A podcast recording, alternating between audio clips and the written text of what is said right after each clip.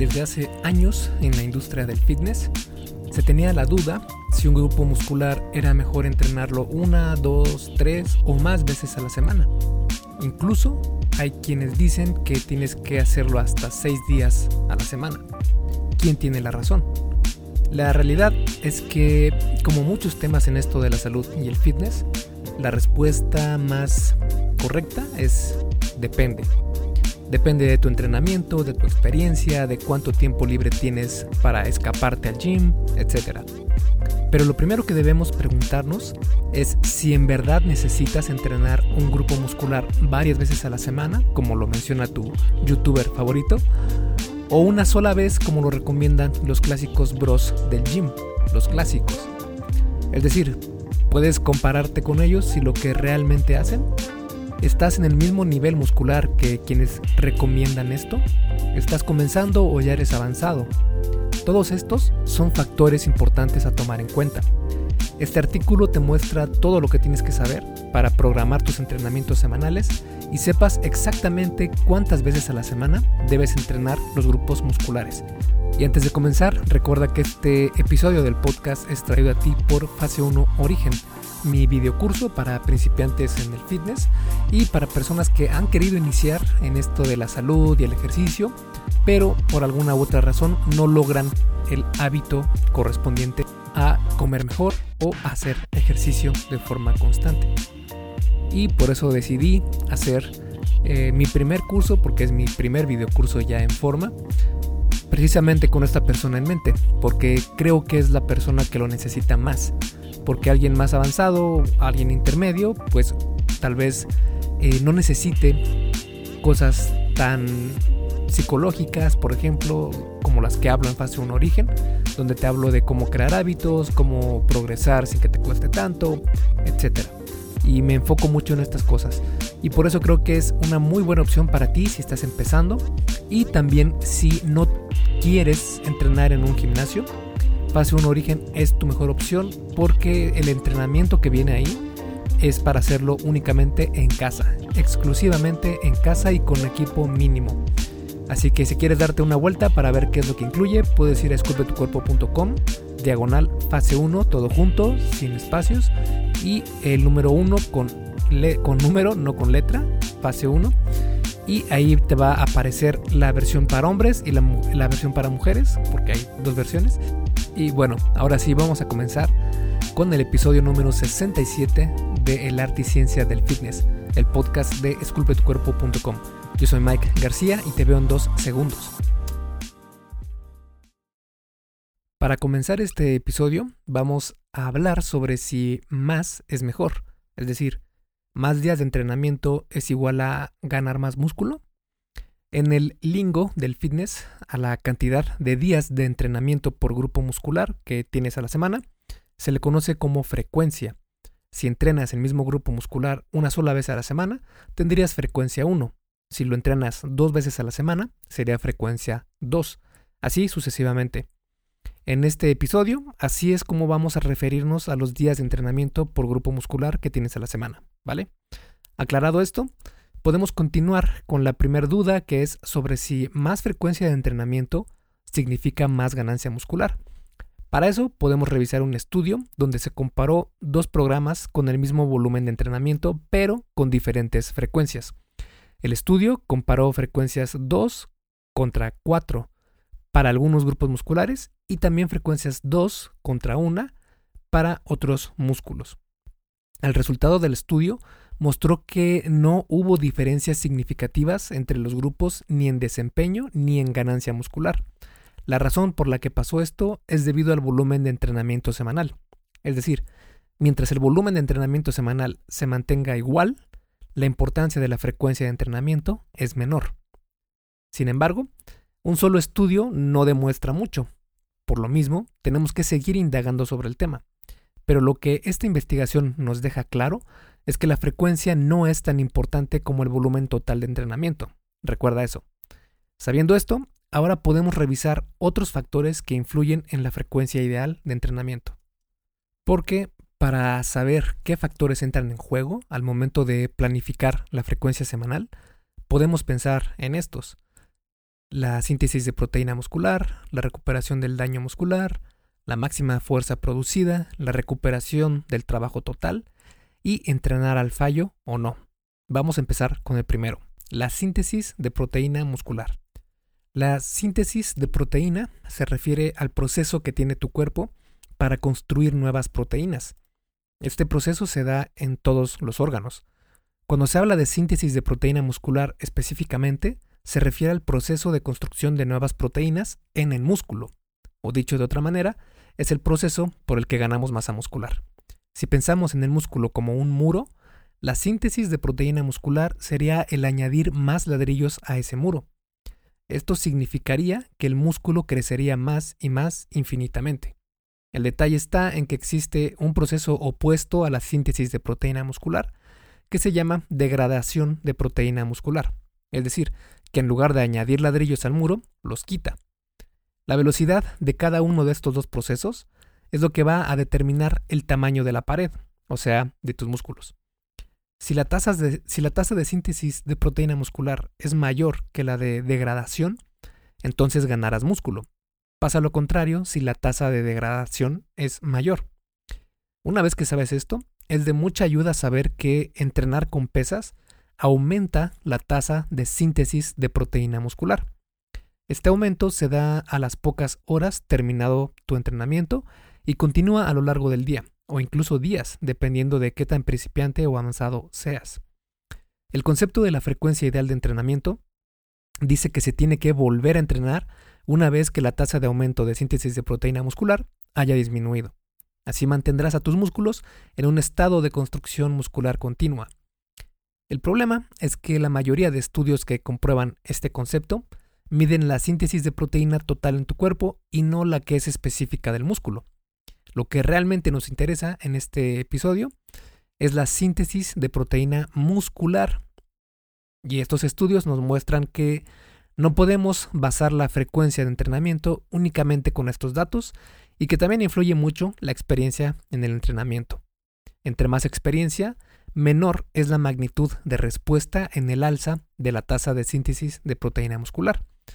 Por eso debemos tomar en cuenta otros factores, como la recuperación del daño muscular, la capacidad de fuerza máxima y la recuperación del daño total. Ahora veremos cada una. Hablando sobre la recuperación del daño muscular. Cuando entrenas por primera vez, al siguiente día amaneces todo adolorido debido al daño muscular. A este dolor se le conoce como DOMS o Delay Onset Muscle Soreness y la manera más científica de reconocer esto es que caminas como robot al siguiente día y te duele absolutamente todo. El dolor puede durar de uno a dos días y al tercero el dolor será mucho menor. Cuando eres más avanzado, también tienes daño muscular al entrenar, pero tu cuerpo está más acostumbrado y el dolor, si es que acaso tienes, tarda mucho menos.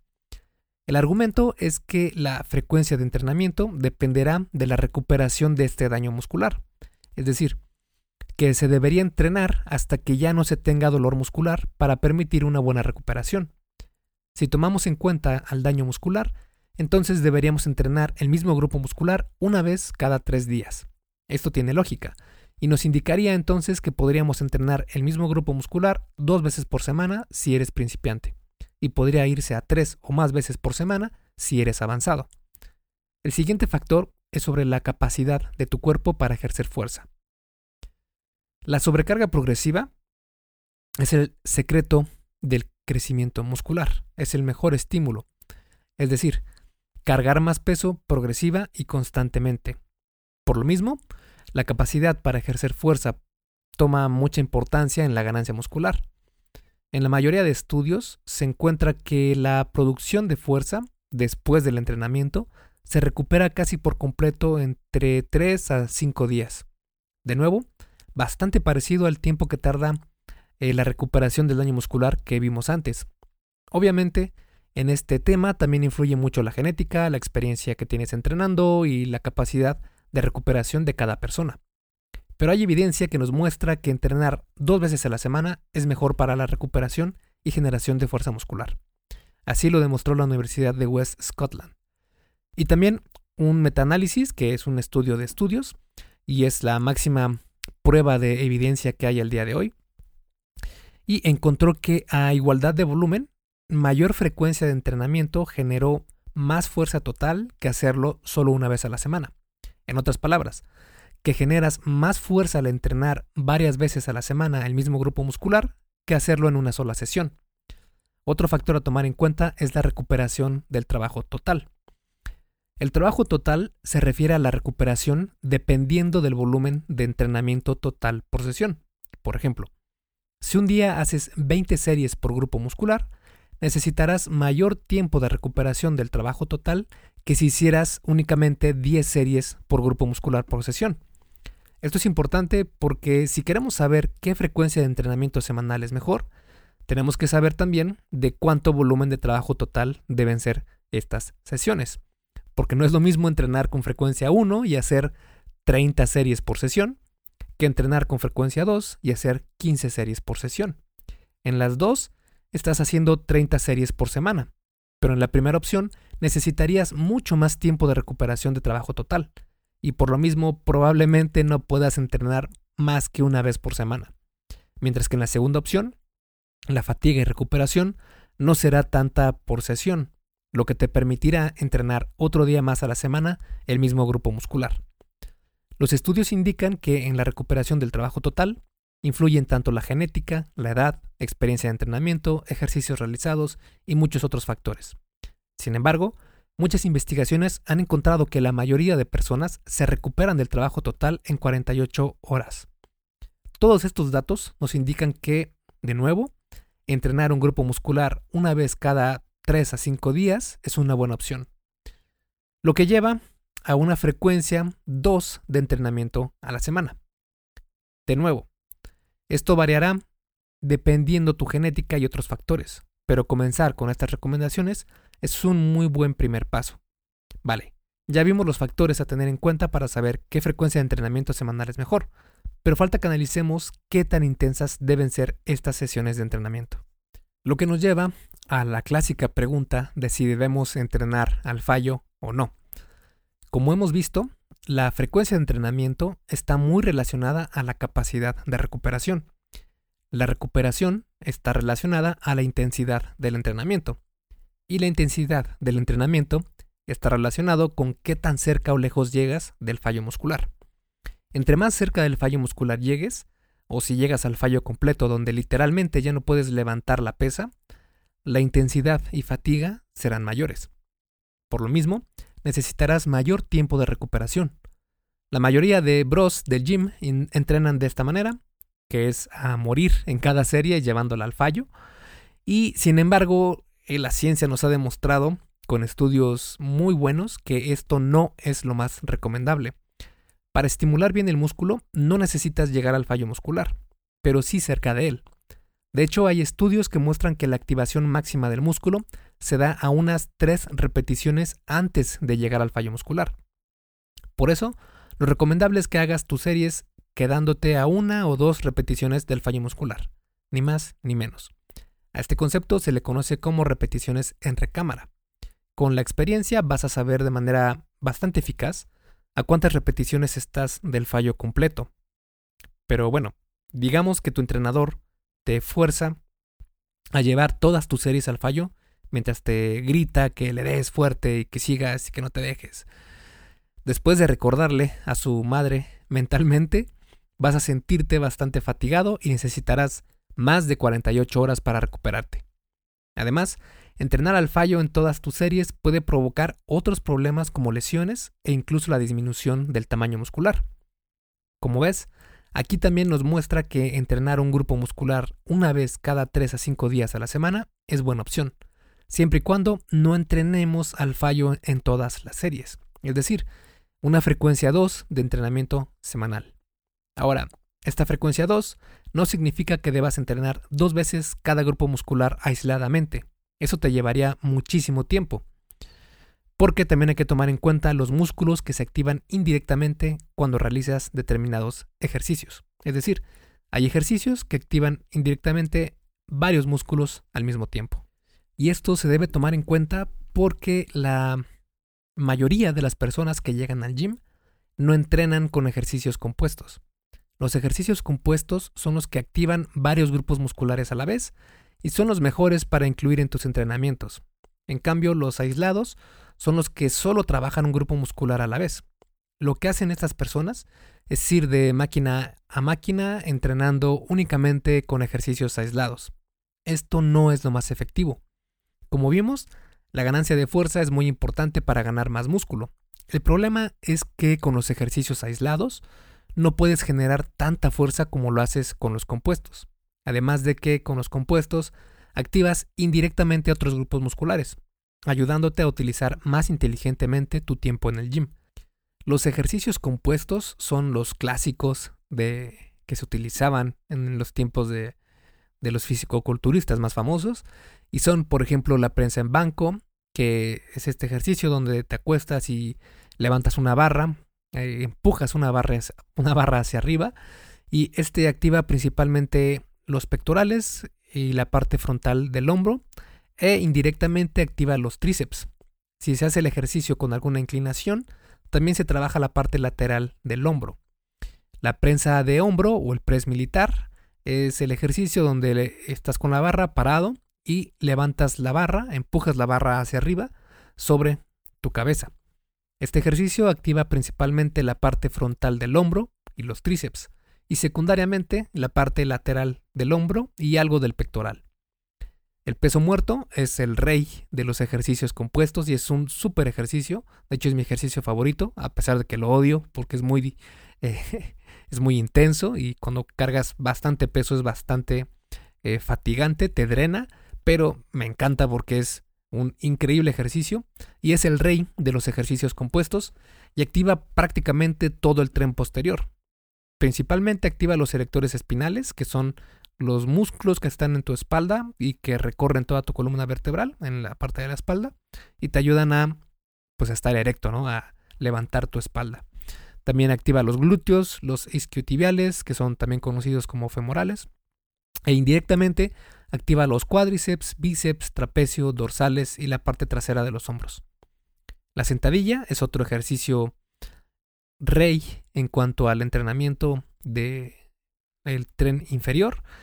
Y eh, la sentadilla activa todos los músculos de las piernas, principalmente los cuádriceps y glúteos. De manera secundaria activa las pantorrillas, también algo de la espalda con los erectores espinales y algo de los isquiotibiales, que son eh, los también conocidos como femorales. El chin-up o el pull-up es este ejercicio donde hay un tubo arriba, tú brincas, tomas el tubo y te jalas hacia arriba, levantando todo el peso de tu cuerpo. Este ejercicio activa principalmente los dorsales y los bíceps. Como grupo muscular secundario, le ayuda a la parte trasera de los hombros. Los remos horizontales es este ejercicio donde utilizas la barra y eh, levantas la barra como si estuvieras jalando un remo. Y en este movimiento se aplican principalmente eh, la activación de los dorsales y retractores escapulares, que son los músculos que utilizas cuando juntas tus escápulas. Y como secundarios se activan los bíceps y la parte trasera y media de los hombros. Como ves, utilizar estos ejercicios son muy convenientes para lograr frecuencias 2 o más en tus semanas de entrenamiento. Pero ¿cuál de todas las frecuencias es mejor para ti? Hey, rápidamente, antes de seguir con el episodio, ¿me harías un favor? Si te está gustando lo que estás escuchando en este podcast, ¿puedes compartirlo en tus redes sociales? Basta con que tomes una captura de pantalla o te tomes una foto y compartas la publicación en Facebook, Instagram o en cualquier otra red social mencionando el podcast El arte y ciencia del fitness. Porque simplemente con que hagas esto, que realmente no te lleva más de un minuto, me ayudas un montón a que Esculpe tu cuerpo crezca y podamos cambiarle la vida a muchas más personas. Y si haces esto, no olvides etiquetarme en la publicación para que pueda agradecerte personalmente. En Facebook estoy como blog Esculpe tu cuerpo y en Instagram como Esculpe tu cuerpo. Vale, sigamos entonces donde nos quedamos en el episodio. Lo visto anteriormente nos da una idea bastante acertada de cuántas veces debemos entrenar a la semana el mismo grupo muscular en temas de recuperación, fuerza, etc. Todos estos son factores muy importantes para la ganancia de masa muscular, pero aún no hemos visto información sobre la mejor frecuencia para la ganancia muscular específicamente. Únicamente hemos visto la teoría sobre lo que podría ayudar a la ganancia muscular, pero un metaanálisis del 2016 y sus respectivas actualizaciones, que fueron dos, pueden ayudarnos a resolver ese dilema. La investigación mostró que en realidad no hay diferencias significativas en cuanto a cuántas veces a la semana debes entrenar el mismo grupo muscular. Lo que es realmente importante, como mencionábamos anteriormente, es el volumen de entrenamiento semanal y en base a eso programar la frecuencia necesaria. Sin embargo, eh, otro metaanálisis encontró que a igualdad de volumen hay más ganancia muscular si se entrena el mismo grupo muscular con más frecuencia a la semana. Como vemos, cuántas veces más a la semana se debe entrenar el mismo grupo muscular no es una regla rígida. Es decir, es únicamente una herramienta más. Va a variar dependiendo de cuánta experiencia tengas entrenando. Por eso, mientras más principiante seas, menos frecuencia necesitas, porque tu cuerpo está en un estado más responsivo a la ganancia muscular. Esto es lo que se conoce como las ganancias de novato. Y si quieres eh, conocer más sobre este tema, puedes ir a esculpetucuerpo.com y busca ganancias de novato. O derecho en el buscador de Google puedes buscar Esculpe tu cuerpo y espacio ganancias de novato y te va a aparecer un artículo que escribí sobre el tema. Pero bueno, regresando al tema. En cambio, mientras más experiencia tengas, mayor tendrá que ser tu frecuencia de entrenamiento para poder aumentar el volumen semanal por grupo muscular. Y recuerdas que te dije que el volumen era importante. Y es que para decir que una frecuencia 1, 2, 3, 4 o más es mejor, primero se tendría que tener en cuenta en qué etapa y qué volumen de entrenamiento estás llevando.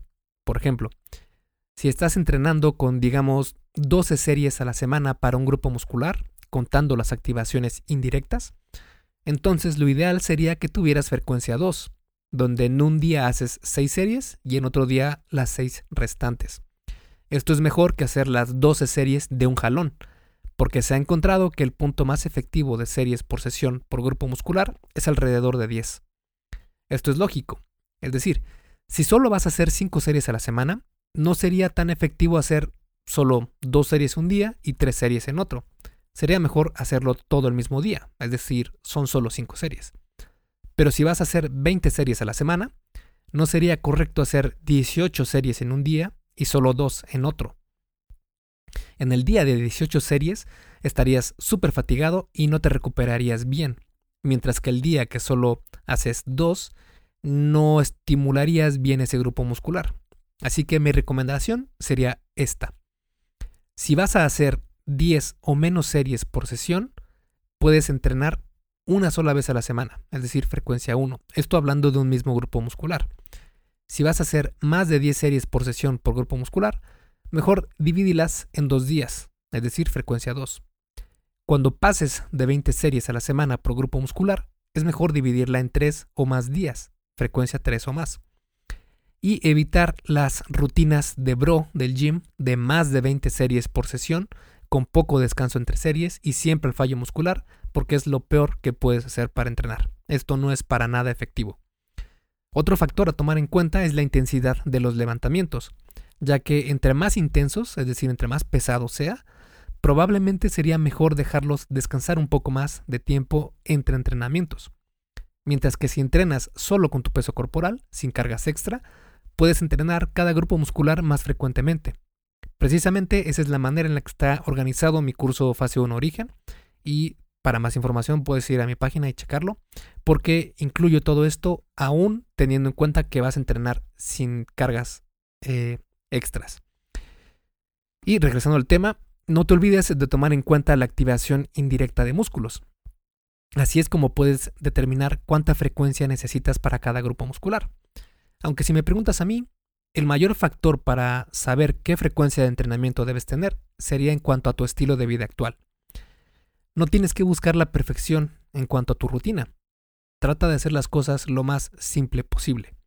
Progreso y constancia es mejor que perfección. Vale. Teniendo toda esta información, vamos a ponerlo todo en práctica para que sepas cómo organizar tu semana de entrenamiento.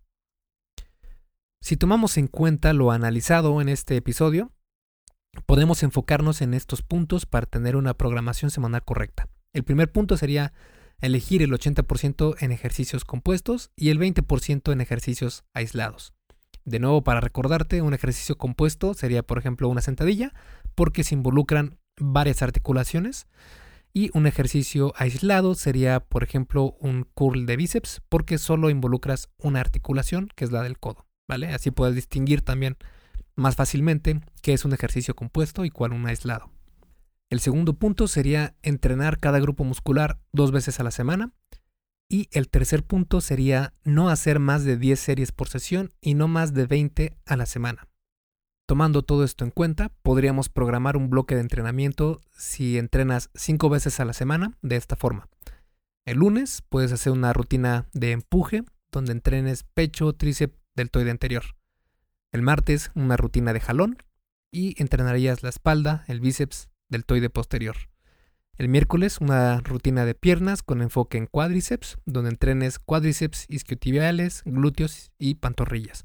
El jueves podrías descansar. El viernes entrenarías todo el torso, que puede ser una rutina de empuje, jalón y hombros. Y el sábado puedes entrenar piernas con enfoque en isquiotibiales o glúteos. Así entrenarías los cuádriceps, cuádriceps isquiotibiales, glúteos y pantorrillas. Y el domingo descansarías. Si vas a entrenar cuatro días a la semana, puedes programarlo así. El lunes puedes entrenar todo el torso, pero poniendo más énfasis en los hombros. El martes podrías entrenar toda la pierna, pero con un enfoque en isquiotibiales o glúteos. El miércoles descanso. El jueves torso de nuevo, pero ahora con enfoque en pecho o espalda. El viernes pierna, pero ahora con enfoque en cuádriceps. Sábado y domingo descanso. Una rutina semanal de tres días podría verse algo así. El lunes entrenas el torso, el martes descanso, el miércoles pierna, el jueves descanso, el viernes full body para entrenar todo el cuerpo y así tener frecuencia 2 porque estarías sumando eh, una frecuencia más a los días anteriores que fueron de lunes a miércoles. Sábado y domingo, descanso. Con estas programaciones estarás entrenando cada grupo muscular dos veces a la semana y dejando dos días de descanso entre ellos. Entrenar es el estímulo que mandan eh, a los músculos la información para su crecimiento, pero hay otros factores igual de importantes para ver resultados.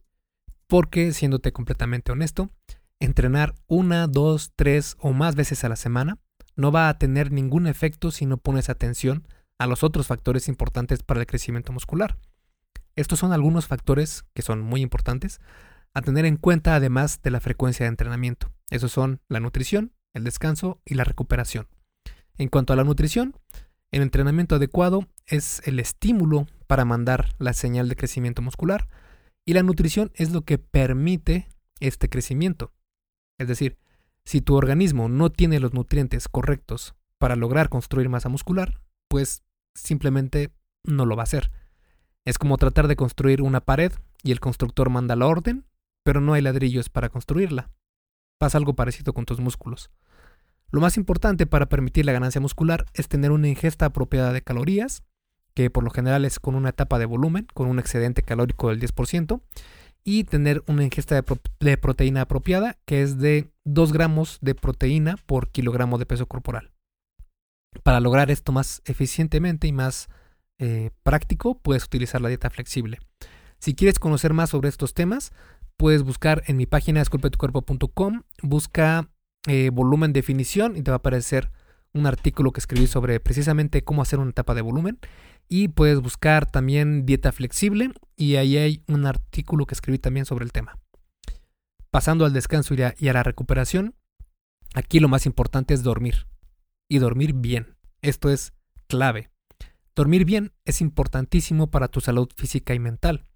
De hecho, la Universidad de Harvard comprobó que no dormir bien puede traerte problemas como obesidad, diabetes, enfermedades del corazón, desórdenes del estado de ánimo, disminuir la función inmune, disminuir la esperanza de vida, entre muchas otras cosas.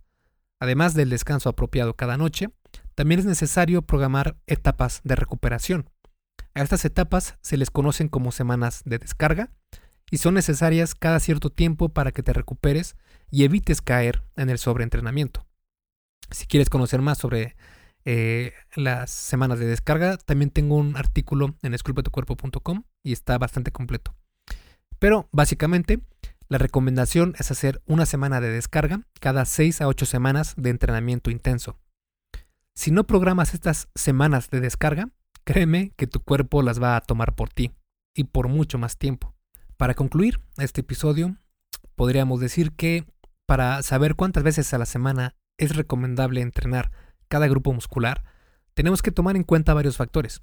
Dentro de estos están la recuperación, la capacidad de ejercer fuerza, la síntesis de proteína muscular, etc. Todos los datos nos indican que lo mejor sería entrenar el mismo grupo muscular dos veces por semana.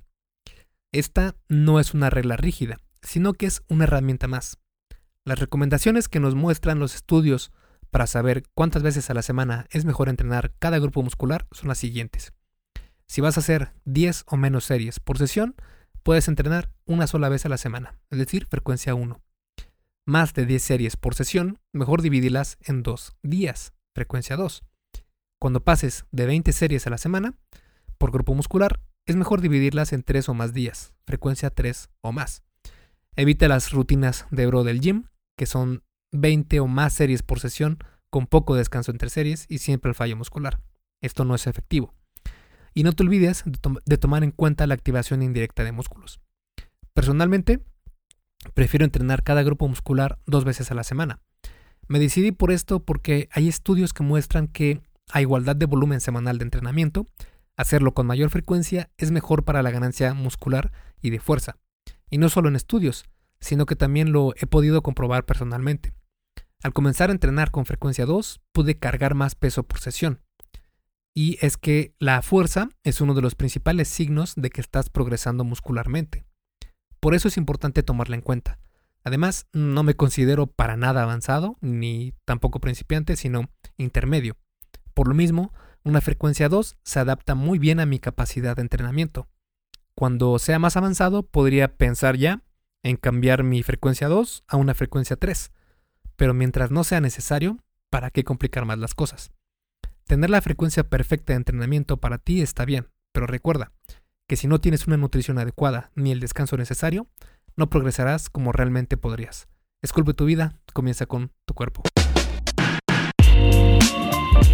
Y hasta aquí el episodio del podcast de hoy. ¿Te gustó? Si es así, déjame una calificación y tu opinión en Apple Podcast. Es muy sencillo y no te lleva mucho tiempo. Con esto me ayudas a que el podcast suba en el posicionamiento de Apple y así podamos llegar a más personas. Si tienes alguna duda o sugerencia, puedes mandarme un email a contacto.